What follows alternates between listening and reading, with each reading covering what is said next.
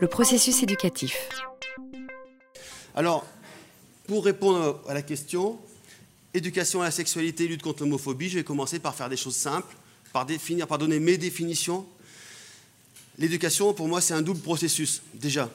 C'est un double processus qui fait qu'il contient à la fois un projet de transformation des individus, mais en même temps, dans la compréhension même de l'éducation, ce projet contient ses insuffisances. Pourquoi? Quand je parle de l'éducation comme double processus, c'est que c'est à la fois un processus de transmission, transmission des éléments d'une culture, et en même temps un processus d'intériorisation, d'incorporation. Donc transmission par les générations adultes et intériorisation, incorporation par les jeunes générations. Et on voit là dans le film, on voit comment les jeunes générations ont déjà intériorisé et comment euh, le discours éducatif, il ne vient jamais sur rien. Donc transmission, intériorisation des éléments d'une culture, culture que je définis de façon très classique au plan anthropologique comme l'ensemble des manières de penser, de sentir, de paraître, d'agir. Et donc ces manières de penser, de sentir, de paraître et d'agir, elles infléchissent pour toutes les personnes, d'une part les identités, qui je suis, mais aussi le rapport aux autres.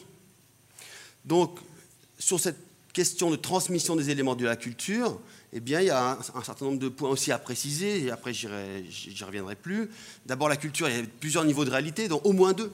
Une réalité objective, les, choses, les connaissances qu'on va transmettre, le patrimoine bâti, culturel qui va donner lieu à des manifestations à échéances régulières pour qu'on transmette justement ce qui reste du passé et ce qu'on considère comme étant nécessaire de transmettre aux nouvelles générations.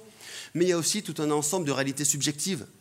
Dans ces réalités subjectives, c'est tout ce qui relève des normes, des valeurs, des idéaux. Ce qui est intéressant justement au plan culturel, c'est qu'est-ce qui fait que des personnes qui interviennent, enfin qui réagiraient aux deux films qui ont été présentés ici, réagissent de la même façon ici à Saint-Étienne, et si je vais à Rennes vendredi, je présente les mêmes films, il y aura les mêmes réactions, les mêmes craintes, les mêmes désirs, les mêmes interrogations. Donc ça, ça participe bien à quelque chose qui est partagé, mais qui est partagé sans qu'on ait forcément conscience, un, qu'on le partage, et deux, de la manière dont on a appris à le partager. Donc voilà le processus éducatif c'est aussi transmettre des choses qui relèvent du subjectif, mais un subjectif qui est donc organisateur des réalités concrètes de chacun et de chacune.